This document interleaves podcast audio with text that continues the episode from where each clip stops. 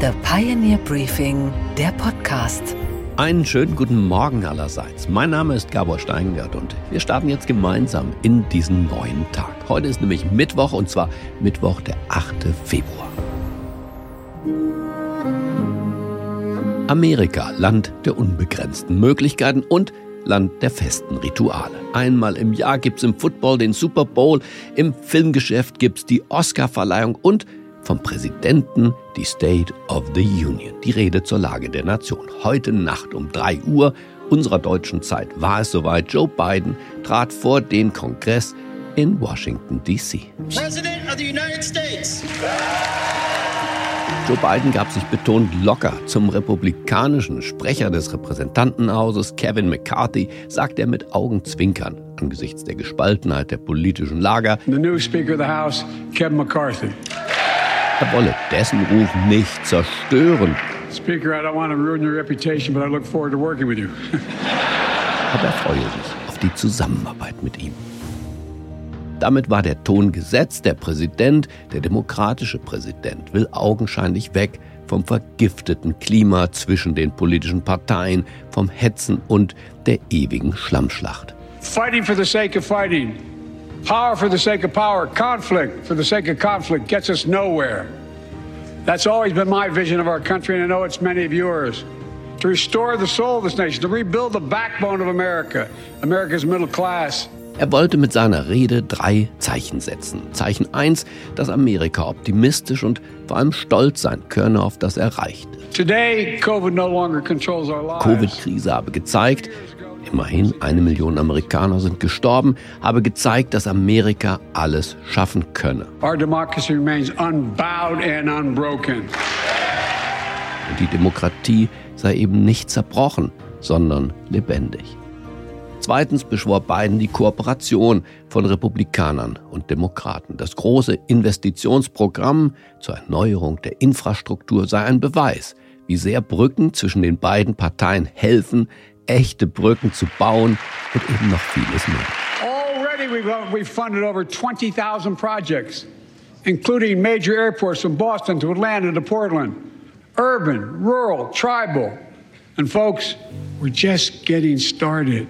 Die dritte Botschaft war die gleiche wie die seines Vorgängers, nur vielleicht netter verpackt. Sie lautet America First. Joe Biden versprach der Mittelschicht des Landes, den Blue-Collar Workers, dass er amerikanische Jobs retten werde und will, indem er die Supply Chains, also die Lieferketten in Amerika, beginnen lässt und nicht mehr im Ausland. I know I've been criticized for saying this, but I'm not changing my view. We're going to make sure the supply chain for America begins in America. Der Ukraine-Krieg spielte in Bidens Rede keine explizite Rolle. Das Zusammenstehen mit den westlichen Partnern, das allerdings schon. Die Zeitenwende von Olaf Scholz ist nur indirekt angesprochen worden heute Nacht. Unsere Alliierten tun mehr als vorher zu ihrer Verteidigung.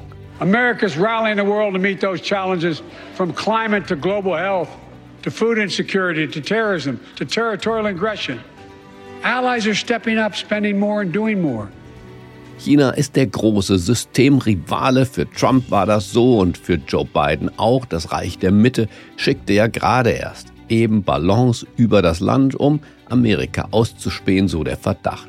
In jedem Fall US-Jets haben diese Ballons abgeschossen und Biden betonte die Entschlossenheit der Vereinigten Staaten, und eben auch seine Entschlossenheit in dieser Auseinandersetzung mit China. As we made clear last week, if China threatens our sovereignty, we will act to protect our country and we did. Fazit, Joe Biden hat geliefert. Er war energetisch, er war wach, er war deutlich und er war sehr, sehr sozial. Es war die vielleicht linkeste Rede, die Joe Biden je gehalten hat. I'm a capitalist, but pay your fair share. I think a lot of you at home, a lot of you at home agree with me and many people that you know Es wird nicht leicht für die Republikaner, gegen diese doch sehr versöhnliche Biden-Agenda in den Wahlkampf zu ziehen. Ja, Biden ist einer der unbeliebtesten Präsidenten der amerikanischen Geschichte. Aber einer ist noch unbeliebter. Donald Trump. Unsere weiteren Themen heute Morgen. Das Erdbeben in der Türkei ist die Tragödie dieser Tage. Ich spreche dazu gleich mit dem Chef der Heinrich Böll Stiftung in Istanbul. Eine merkliche Erschütterung, die durch das ganze Land geht. Michael Bröker wird uns aus Washington von der Habeck-Reise berichten und Anne Schwedt aus New York weiß Näheres vom Rennen der Hightech-Giganten um die künstliche Intelligenz. Naja, und dann spielen auch noch die Dorfrocker auf gegen die Klimaaktivisten der letzten Generation. Das schwere Erdbeben im Grenzgebiet zwischen der Türkei und Syrien hat nicht nur die Landschaft und die dort lebenden Menschen erschüttert. Wer die Bilder von Tausenden eingestürzter Gebäude sieht, ist berührt.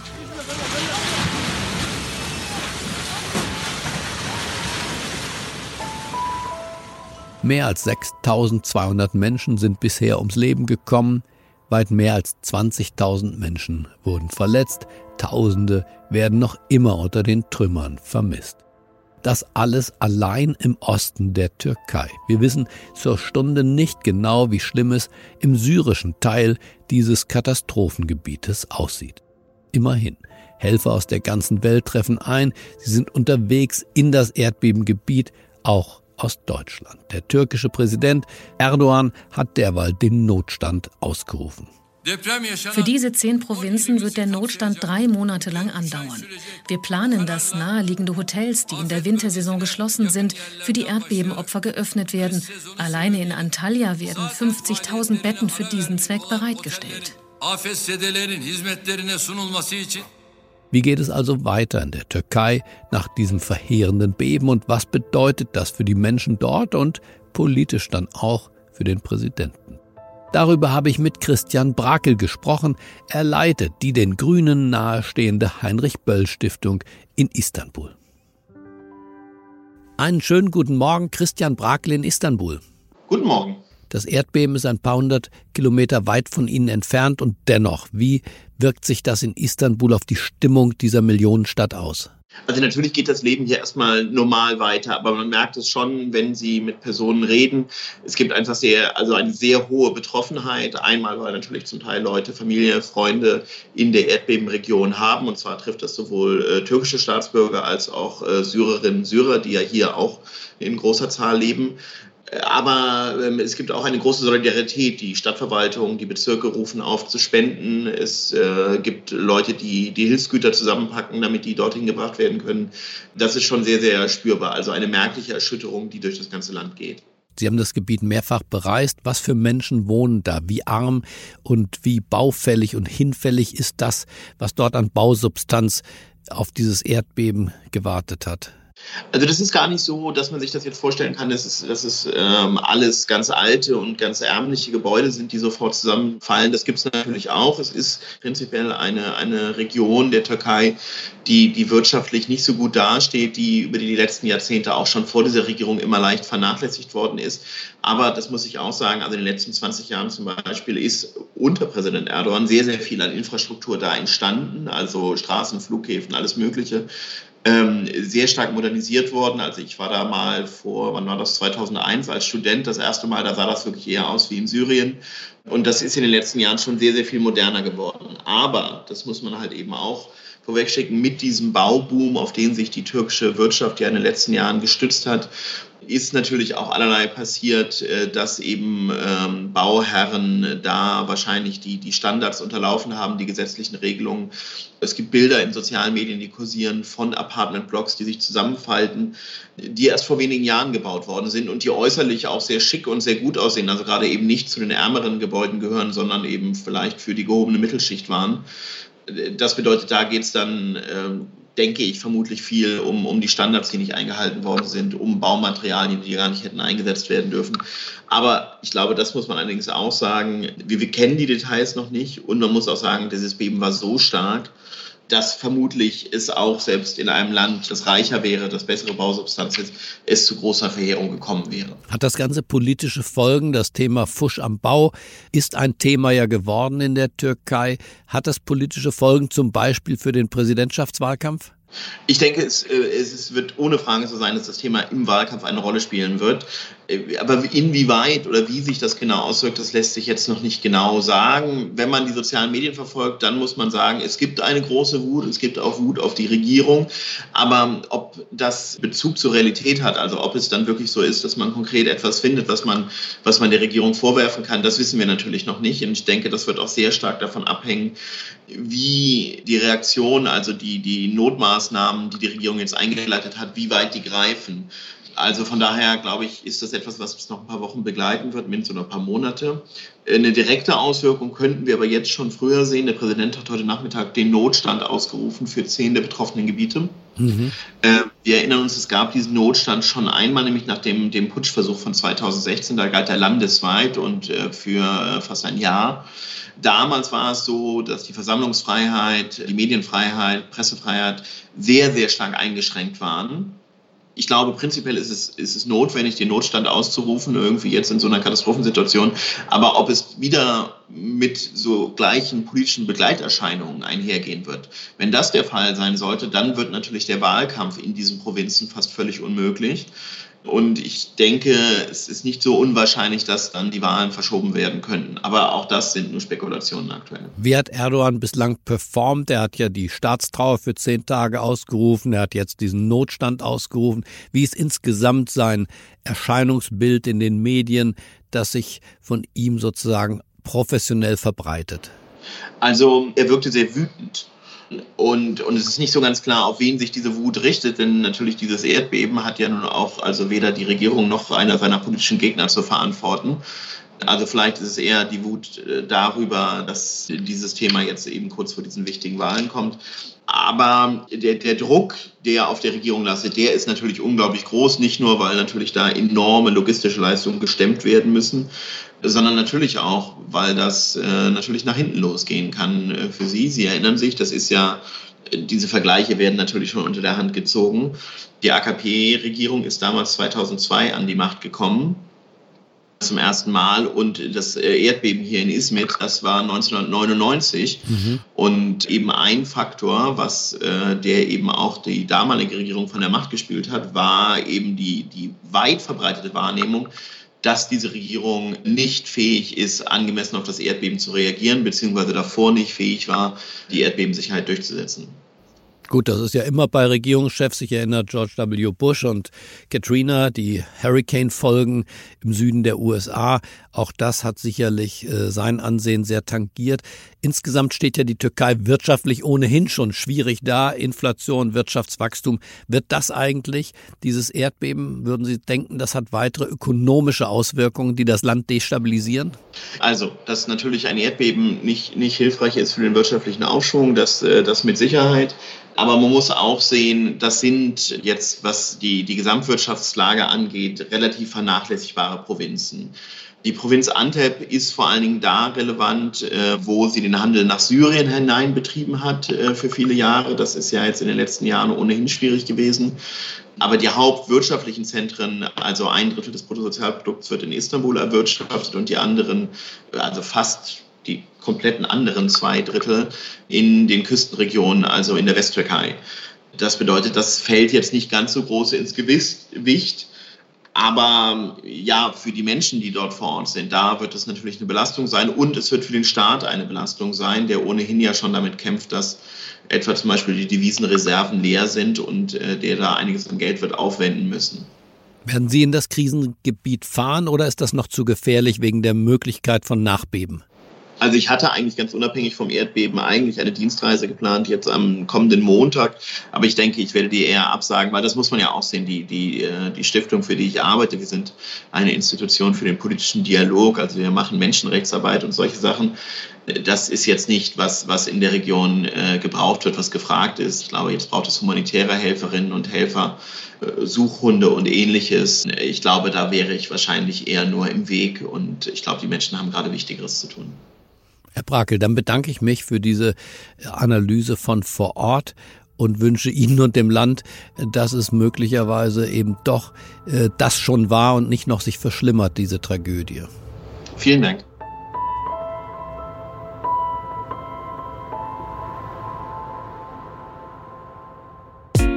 Und was, Gabor, ist eigentlich heute in der Hauptstadt los?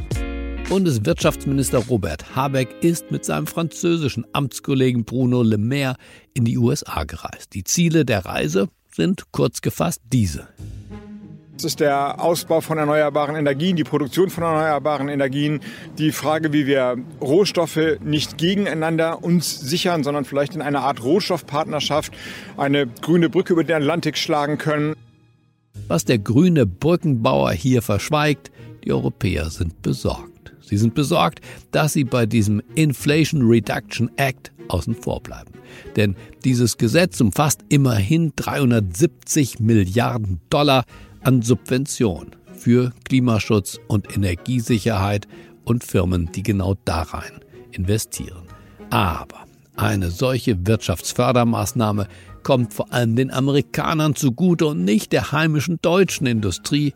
Was für ein Wunder. Daher ist es also das vorrangigste Ziel dieser Reise, die Regierung in Washington zu drängen, dieses Gesetz und die Summen dahingehend zu korrigieren, dass auch Europäer profitieren. Der Chefredakteur von The Pioneer, Michael Bröker, ist natürlich in Washington mit dabei, hat sich auf die Fersen von Robert Habeck geheftet und befindet sich jetzt kurz vor der Rückreise nach Deutschland. Da habe ich ihn schnell nochmal angerufen, um seine Bilanz dieser Reise zu hören. Einen schönen guten Morgen, Michael. Guten Morgen, Gabor. Hat denn unser Wirtschaftsminister was erreichen können in Sachen Inflation Reduction Act? Wird diese Auslock- und Unlock-Prämie für die deutsche Wirtschaft so in Kraft gesetzt wie geplant von den Amerikanern?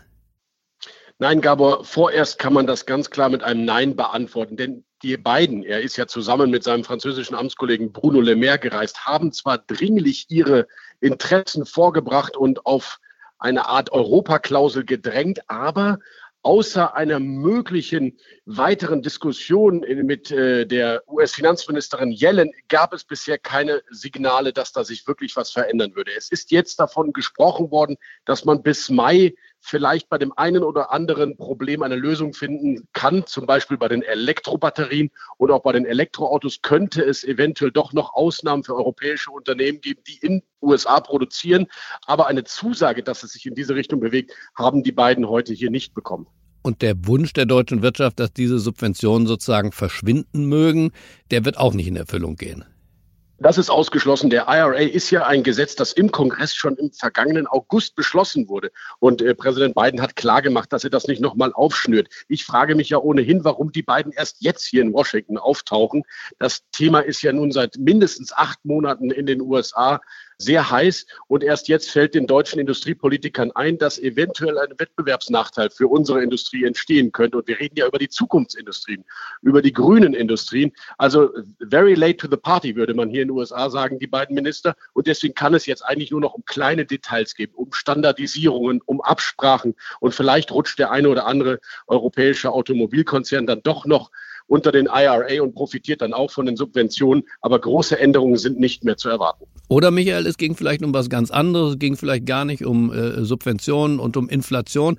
Robert Habeck hat ja auch den Außenminister der USA getroffen. Man könnte sich fragen, hm, unser Wirtschaftsminister trifft den Amtskollegen von Annalena Baerbock. Ist das, würdest du sagen, vielleicht Teil eines vorgezogenen Wahlkampfes, die Internationalisierung des Robert Habeck?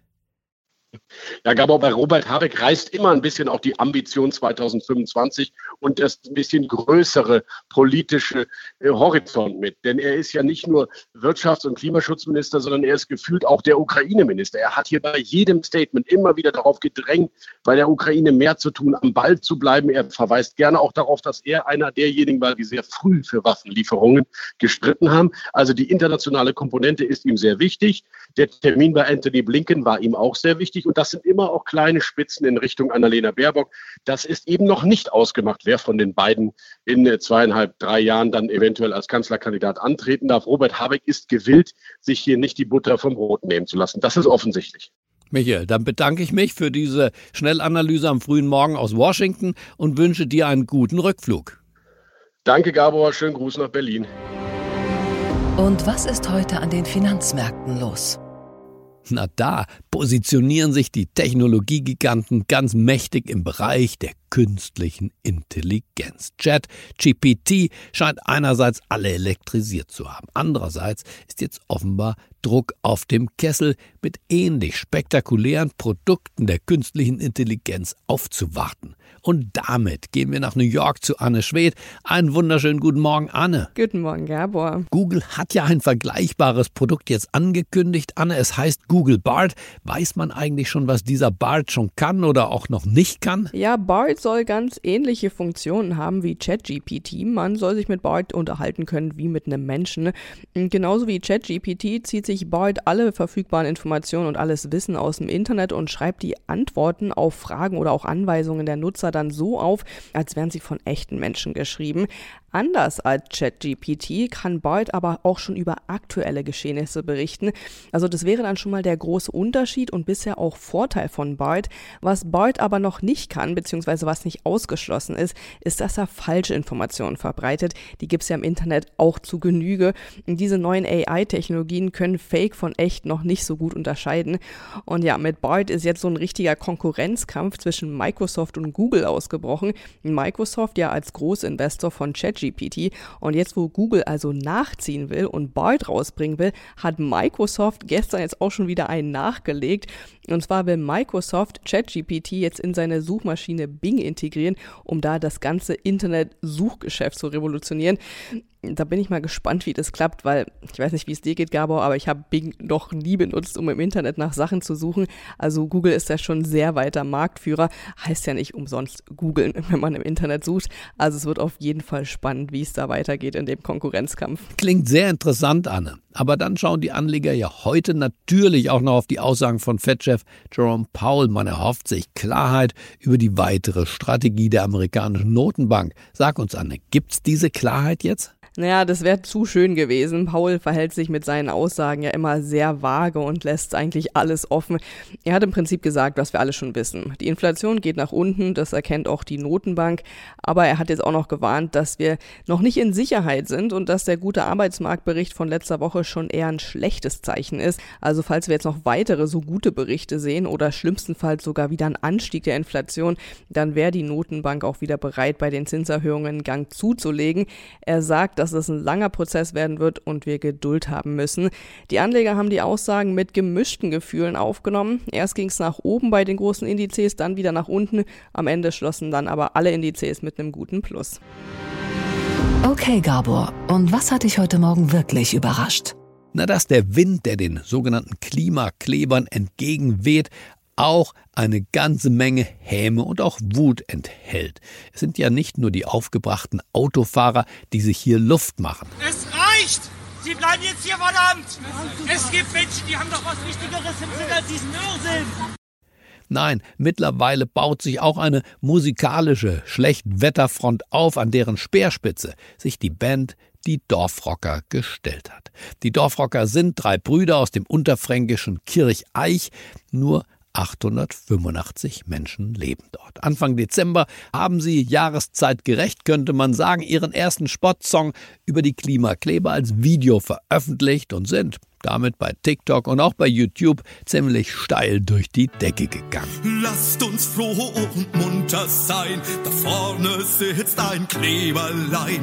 Lustig, lustig, tralalala, bald ist Nikolausabend da, bald ist Nikolausabend da. Und dann kommt der Klimaaktivist in den großen Sack vom Nikolaus.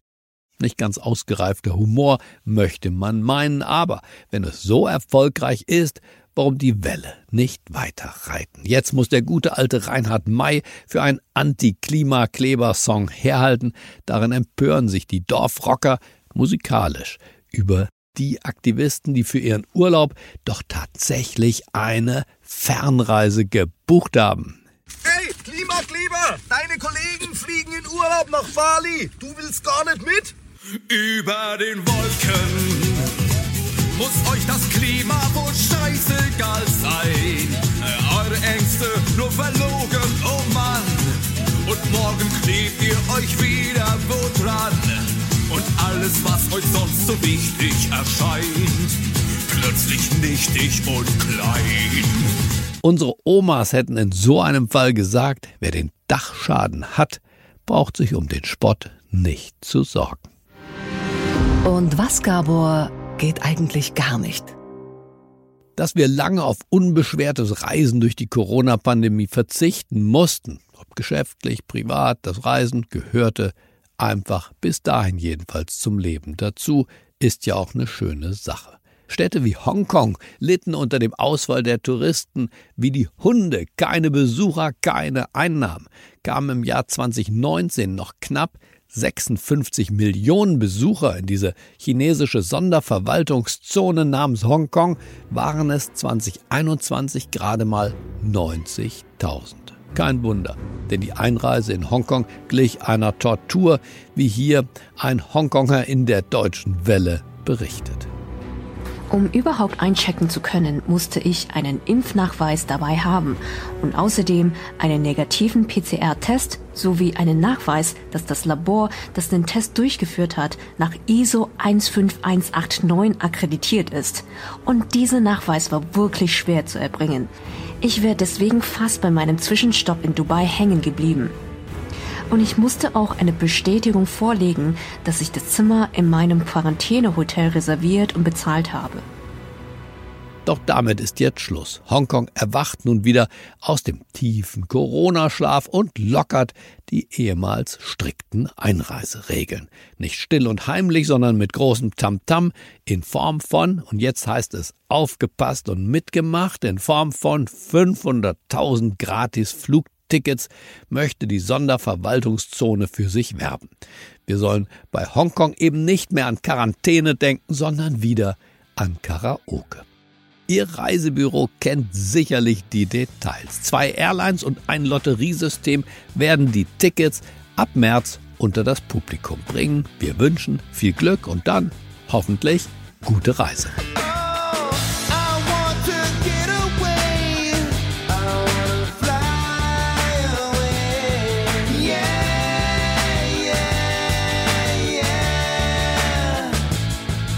Ich wünsche Ihnen einen hoffnungsfrohen Start in diesen neuen Tag. Bleiben Sie mir gewogen. Es grüßt Sie auf das Herzlichste. Ihr Gabor Steingart.